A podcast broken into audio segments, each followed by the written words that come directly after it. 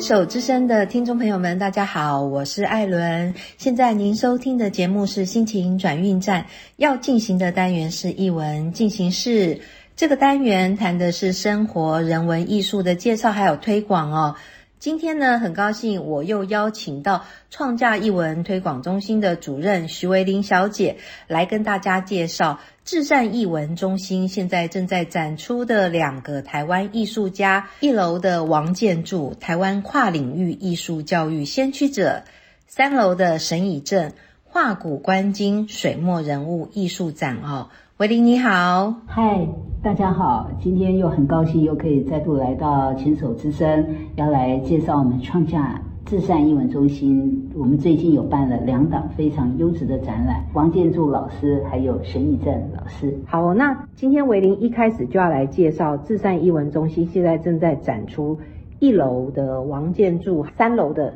沈以正这两位艺术家的展览哦。那先请维林介绍王建筑。好的，呃，现在目前在我们这个艺文中心所展出的是王建筑台湾跨领域艺术教育先驱者的这样子的一个展览。哎，嗯，就是我们的这个观众朋友，大家听到这样的一个标题，是不是？会很好奇，他跨了什么领域啊？嗯，而且先驱者，对，而且他也是一个先驱者，嗯，所以我先大概一下，先把他的背景先来跟大家做一点简单的介绍。我们这一次展出的。王建柱老师呢，其实他是一九三一年，就是民国二十年的时候，他是出生在中国广东。嗯，那他大概是一九四九年，也就是十八岁哦。嗯，他那个时候他就来到台，他就来到台湾。他来到台湾之后呢，他是就读我们现在的。师范大学，嗯，所以等到他从这个学校毕了业之后呢，他就去当老师，嗯，就在过个几年之后呢，他就再度回到师大，嗯，就来从事教职，嗯，那他呢比较特别是说他在学校学的是艺术系，嗯，可是他这大半生哦，而且最最重要的呢，他是在设计的这个区块，嗯，而且他所推广呢，就是说，在他的那个年代，嗯，他是走在大家的前面，嗯，他最主要是致力于什么？现代设计教育，嗯，所以等于是说，他在非常早以前呢，在四十五十年前，他就开始提倡这种跟设计有关的，嗯，而且是跟现代设计，嗯，有关的，而且他在当时候，他就致力于把德国一九一九年的这种所谓的。包浩斯的现代设计理念，他就引进到台湾。嗯，艾伦，你可知道？嗯，其实现在你也都是笼罩在包浩斯的世界里面。嗯，我知道，因为像一些极简设计的风格，像 IKEA，哎，像 iPhone，他们的设计都以这种包浩斯的设计理念。哦，那你对你对这些现代设计是不是都非常非常的喜欢？喜欢啊，尤其是 IKEA 的这种极简主义的家具。那你呢？现在很喜欢，但是我们把这个时间再把它推推展到一九七二年，他来写出这个包浩斯书的时候，非常先进。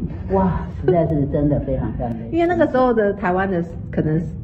室内设计风格还处在那种非常的豪华、非常的鲜艳那种，像我们现在看的那个华灯初上的那种风格。那也没错，所以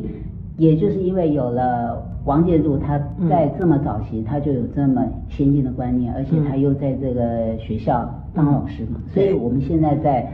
在台湾设计界台面上，你可以数得出来的那些非常棒的，几乎有很多，嗯，都是因为受到他的教导，可能有看到他的书，可能是他的学生，嗯，而他是跨了什么领域呢？对啊，就是比如说我刚刚在前面我也有讲啊，他学的是艺术，可是他到了最后，他真正致力是在设计这个区块嘛，嗯，所以我们在这一次的展览呢，嗯，我们也非常非常的特别。我们第一个呢，我们就是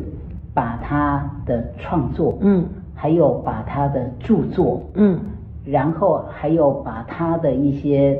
在各个方面的一个平面设计也好，也或者是说他做了一些有剧场的设计啊，有唱片封套的设计啊，对，也还有他在学校以前上课的一些的手稿啊，对对，我们都把它搜罗到我们的展览场。嗯，我们甚至还有个非常棒的地方是把他家的客厅也都搬来我们的展览场。哦，对，很舒服。对，所以所以呢，就是说我们刚刚在这个讲到我们干嘛要展。王建筑老师，他真的是对我们台湾这块土地，特别是现代设计教育，嗯，他可以说他是一个先驱者，嗯，然后呢，他也是透过他的艺术教育的这样子的一个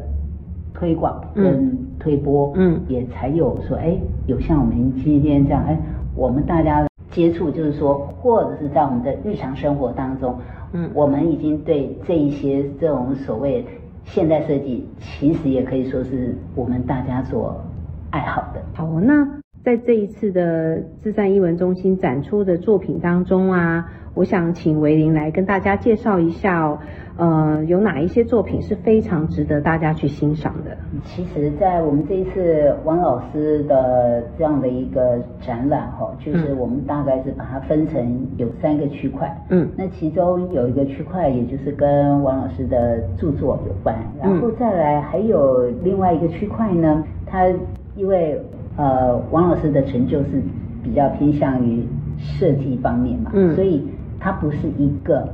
只是会讲的人，他也是会做的人哈。所以他在这一生当中呢，其实他也做了很多的平面设计，嗯，他也做了很多的生活用品，嗯，他包括还自己设计他自己想要住的房子跟一些舞台设计，嗯，那其实他在做的这些的作品当中，他除了有这个把包浩斯的思想把它融入在这个当中，就是所谓的以人为本之外呢，嗯，它也表现的非常浓厚的东方精神，嗯，甚至还有很多的作品当中也都可以出现这一些所谓的有传统造型的非常特别的，嗯，那我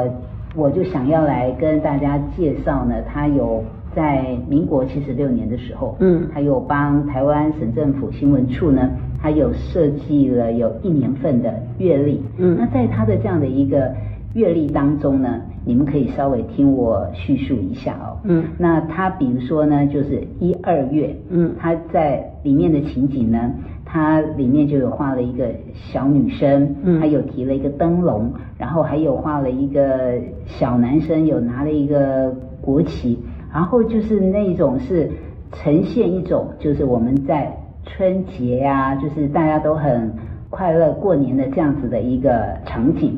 还有呢，比如说我们到了所谓的五月跟六月的时候，那你就会看到在这个画面上有所谓的耕耘机呀，然后你也会看到也有一些在这个乡下有带着斗笠的正在辛勤工作的人。所以呢，这个五月跟六月呢，那就是大家还要努力耕耘。的这样的一个时刻，所以我们就是透过他这样的一个作品，他是怎么样来加以表现呢？用我们现代人呢常常讲的一句话呢，就是你什么月份就该要做了些什么样的事情的仪式感。嗯，哎，所以呢，这个月历呢也有非常多来到我们现场观，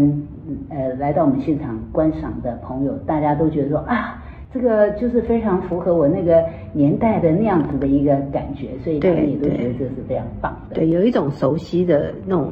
怀怀旧的味道。对对对，其实他最主要哦，他的很多的创作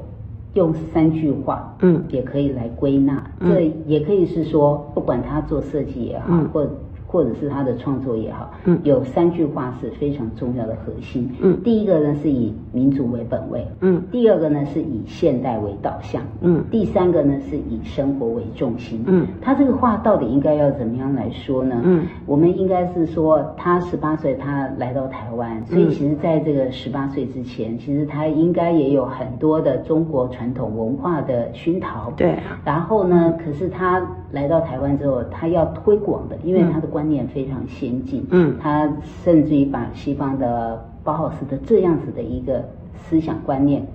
以及到底要怎么做，他们是透过实践这样一步一步走来，所以他也非常清楚说，他纵然有了这些传统文化的背景，嗯，但是他希望要做的是要能够符合这个时代的，嗯，所以他是以现代为导向。再来第三个呢，你讲的再多，你能够最最。能够去把一个做一个整体提升的，一定是要以生活为重心。对，所以他也是透过他就是在他自己的家里，嗯，他也是透过很多我们日常生活当中可以接触到的，不管是阅历也好啊，也不管是各个方面啊，他就是说要把这些设计呢，一定也是要融入到我们的生活当中。